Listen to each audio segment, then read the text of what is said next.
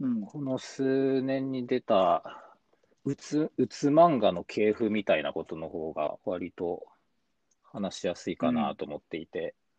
うつ漫画、うつ漫画、うつに限らないかうつ。病にな、うつ病体験記みたいなやつ。体験記、体験記だと、うつにフォーカスするけれど、うん。そうではなくて、うつの人だからこそ書けるうん。認知の歪みというか、はあうん。あと、まあ、うつだけじゃなくて、神経症とか統合失調症とかもあるけれど、うん。はいはい。そうエッセイ漫画って結構流行ってるじゃない？はい。あの、例えば、カルトの村で生まれまし、育ちましただっけ？その、山岸会の、山岸会のコミューンで育った人のエッセイとか、うん。あと、まあ、がんの闘病ものとか、うん。うん。で、僕、エッセイ漫画が昔から好きで、っていうか、まだ当時はエッセイ漫画っていう言葉もなかったけれど、うん。で、今年40になる僕にとって、一番最初のそのエッセイ漫画との出会いは、あの、週刊ファミ通、ファミコン通信で連載してたうん。さくら玉吉さんの幸せの形で、うん。うんえー何年ぐらい前になるのかな、連載20、もう20、30年前ぐらいから20年ぐらいまで、前までやってたのかな、週刊連載で、うん。見開き、基本2ページの。うん。で、初期は、あの、ずーっと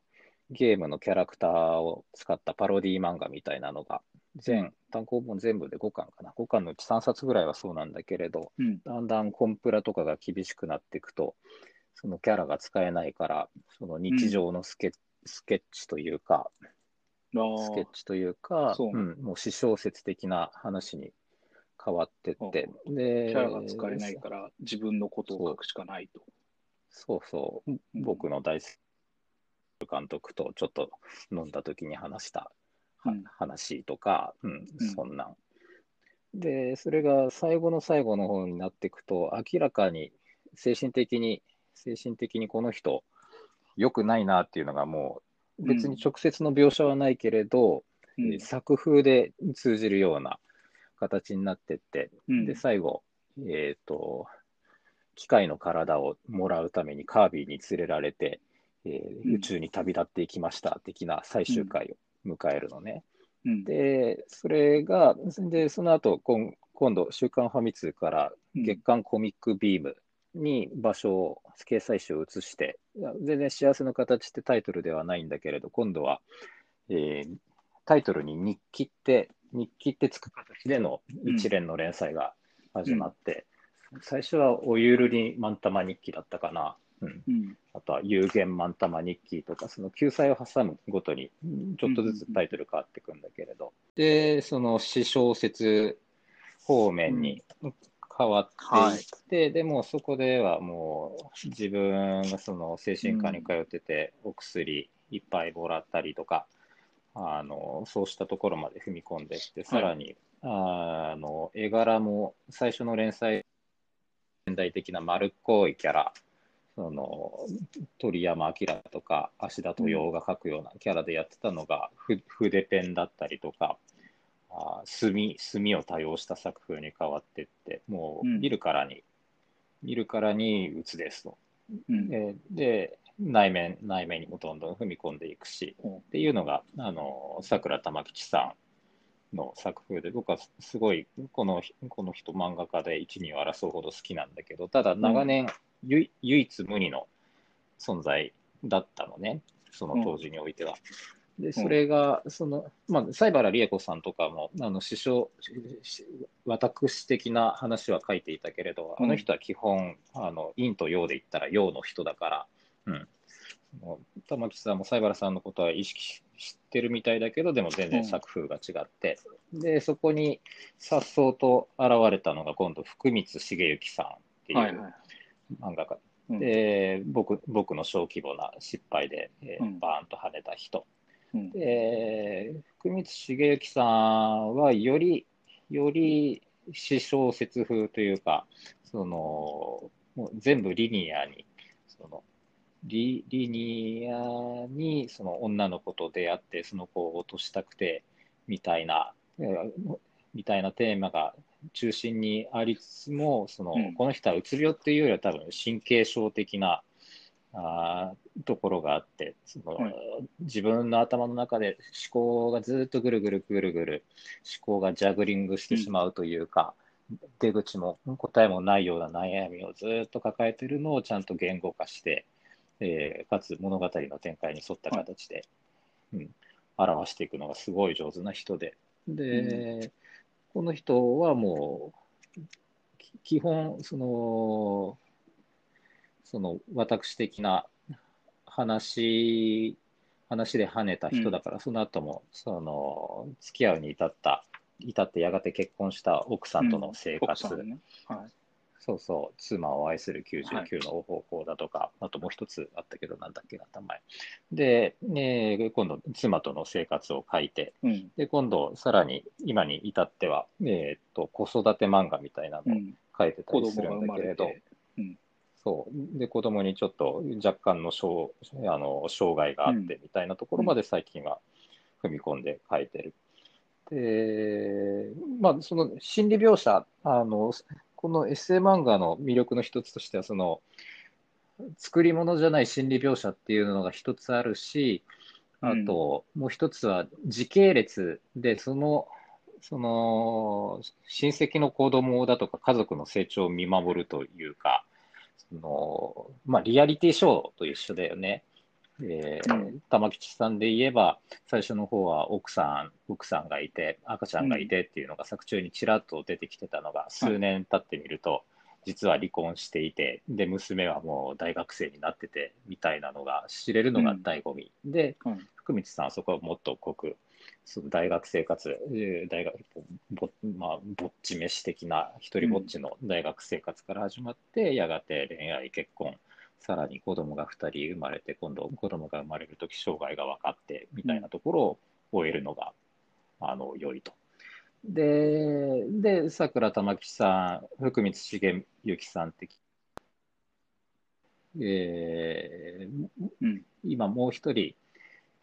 あ玉木さんもちょっとか、うん、玉木さんもちょっと枯れちゃって、今や週刊文春で新聞の4コマみたいな、はいあの、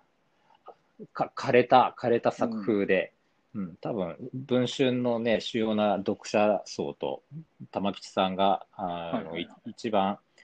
一番その活躍してたところが多分被るからの起用だと思うんだけれど、うん。で、でまあ、玉木さん、そういうふうに枯れちゃって、福光さんは福光さんで、えーまあ、ちょっと悪く言えば落ち着いてしまってるところはあるんだけど、そこで今、一番その自意識をこじらせてるのが、永田カビさんっていう女性の漫画家さんがいて、ああ、はいはいはい。うんあの寂しすぎてレズ風俗に行きましたっていうタイトルの、もともとストーリー漫画書いてたらしいんだけど、うんストーリー漫画じゃなくて、あのそれとあのペンネームも変えて、寂しすぎてレズ風俗に行きましたっていう漫画。それもうん当然、まあ、この文脈で言うんだから当然だけど、し、し私的なエッセイで。で、でただこう、寂しすぎてレズ風俗に行きましたっていうと、単なるレズ風俗のレポものかなと。あの、うんそうだね。なんか、そんな感じのタイトルだね。うんおお女性が書くから、オットセイの代わりにアワビを擬人化したようなキャラが出てきて、みたいなのをうん。想像しがちだけど、そうじゃなくて、なぜ、なぜこの人が、はレビレズ風俗にうん。行くに至ったかっていう、その内面の認知の歪みだとか、生きづらさみたいな。そう生きづらさ。で、そのレズ風俗を実際に利用してみて、埋まこ埋まった心の部分と、また、レズ風俗を利用してさえなお救われない自分みたいなことを主題に書いていて、うん、で、その2作目としては、一人交換日記。一人交換日記。で、さらに内面に踏み込んで自分のうん。家族、家族に対しての思いだとかをもう赤裸々に書いて、それはあの続編もあって2冊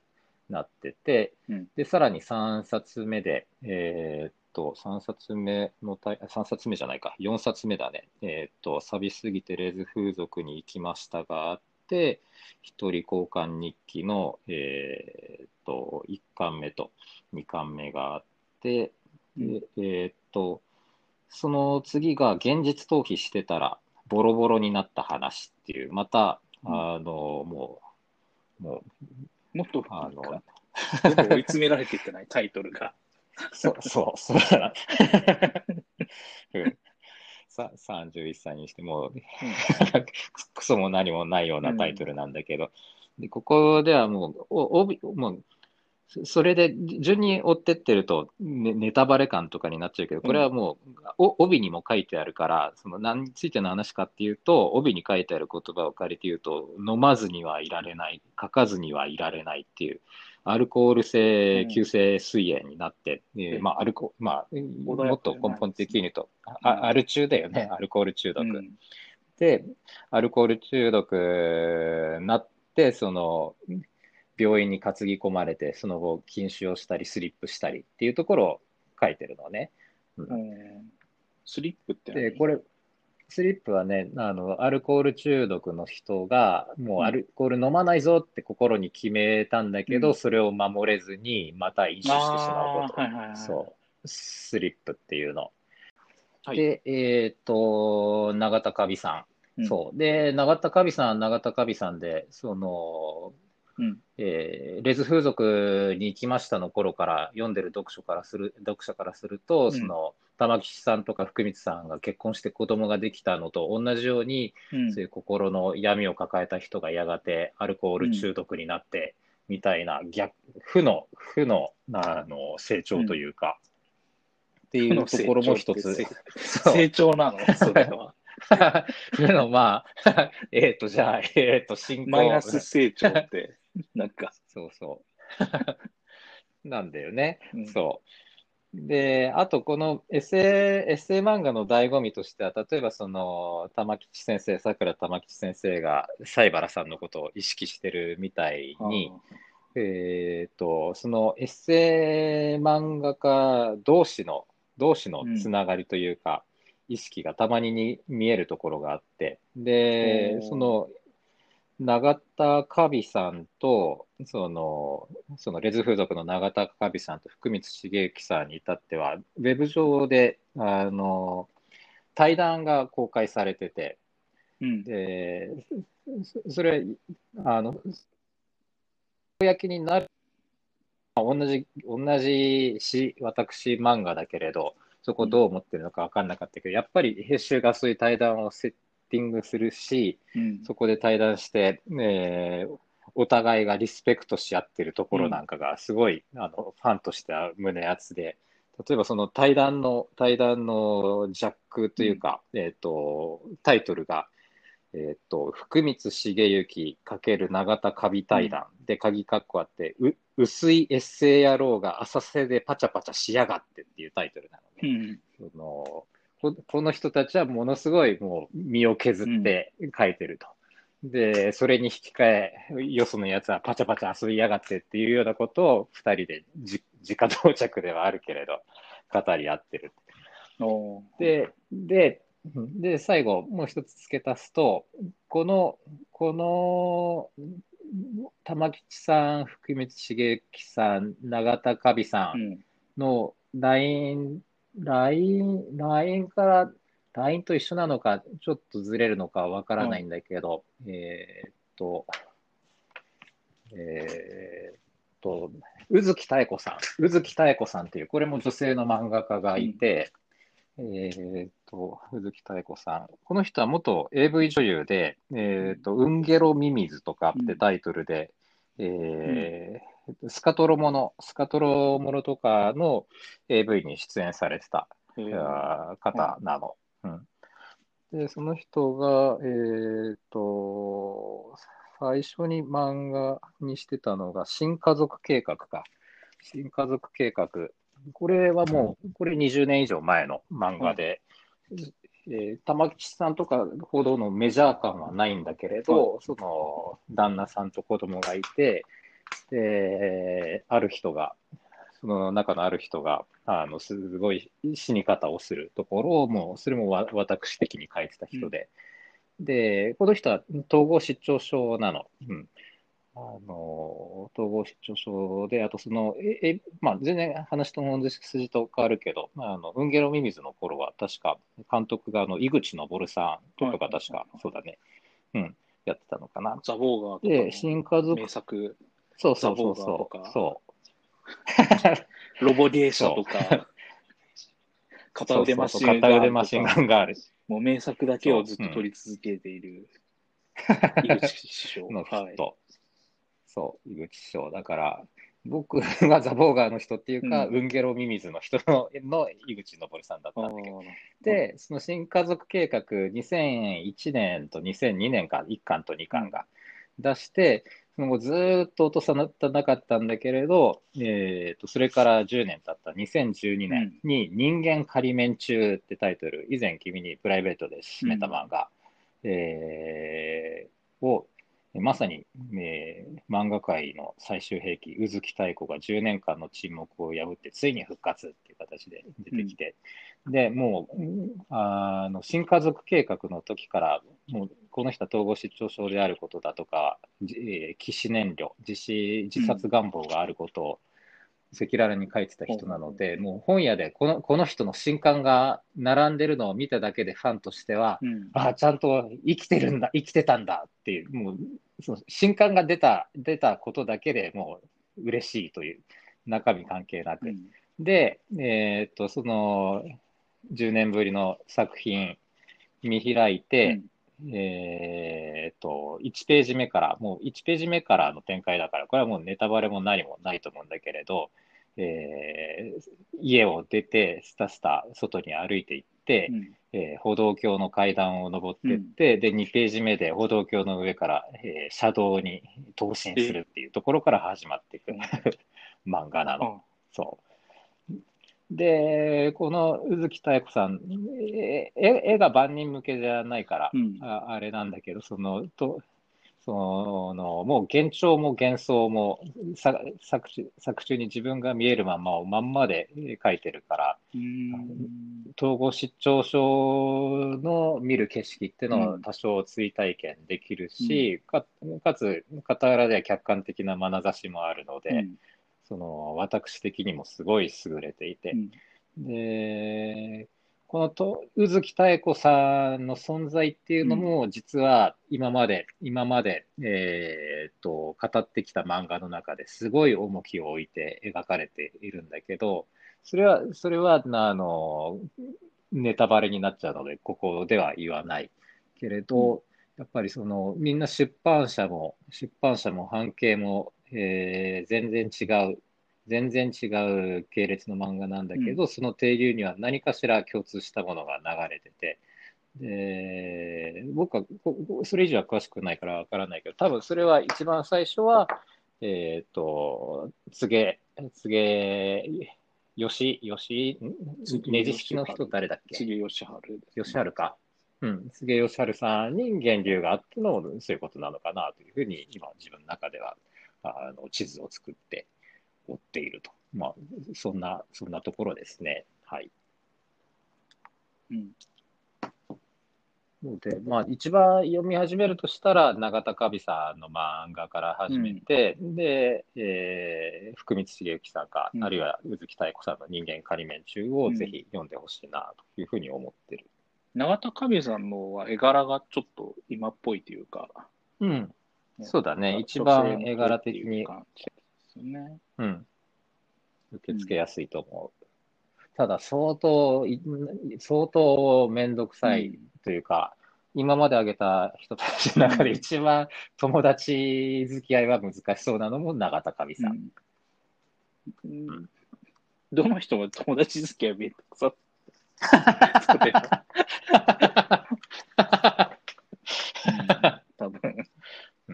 メンタルヘルスをやられてしまうと多分ね、待ち合わせとかも、ね、なかなかとかそういう感じになっていくだろうから。うんとね、という感じですね。わゆるメンタルヘルス、メンタルヘルス系の漫画ってことですよね。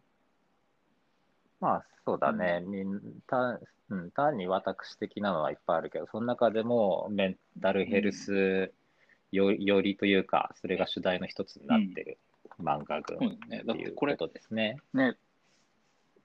いや、なんかもう、家が金持ちで、まあ、毎日遊んで楽しく暮らしてますよ、みたいな人の漫画ないもん。ね。その全然苦労してないそうね。つで、なんか、ね、漫画家で当たって、ね、ちょっとアイドルと結婚もしました、みたいな人の詩小説はないもんね。うんうんうん。ちょっと不幸不幸というか、そういうのがないと。うん。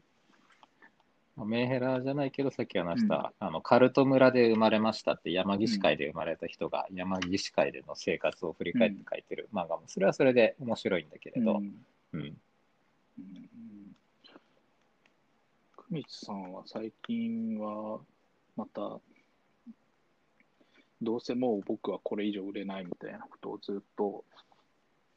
うん、連載中の作品では言っていて。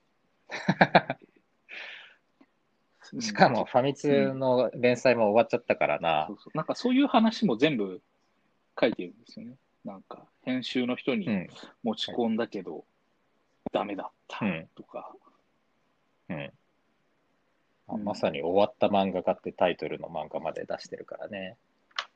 漫画家だと、ね、その実際の状況が読んでる人とかにバレバレだから、ね、なんかこう、うん。ツイッターとかでよくいる、いや、これ、俺はなんか営業コンサルで年収6000万ですみたいな、そういう嘘がつけないから、みんな調子の悪さをそのまんま正直に書くしかないのかもしれないけど、結構そこはなんか本当に身を削って書いてるっていうのは本当に確かにうん。そんな感じしますね。まあ、そういう意味で言うと、福光茂之さんうん。がことあるごとに烏谷聡さんをディスるのは、烏谷さんが結婚して幸せそうだからなのかもしれないね。あーそういう、それなんかもうみんな幸せになっちゃいけない呪いをうっすらと掛け合ってる感じがしますね。なんか、まあそうだね。なんかこう、このエッセイ漫画家同士でこう幸せになるとちょっと格が落ちるというか、で戦闘レベルが落ちるみたいな、ちょっとそれはね、確かそのさっきの浅瀬でパチャパチャのうん。あのあの永田さんと福光さんの対談でも確か同じようにあほん言及されてた気がするな。あそれでパチャパチャできる幸せっていうのもあるからね。うん。もう何のてらいもなくインスタグラムに楽しい写真をあげ、美味しいご飯の写真を貼り、ジムに行った写真を投稿するみたいな。うんうんうんそうなので、ぜひちょっと永田カビさん4冊読んでみてほしい。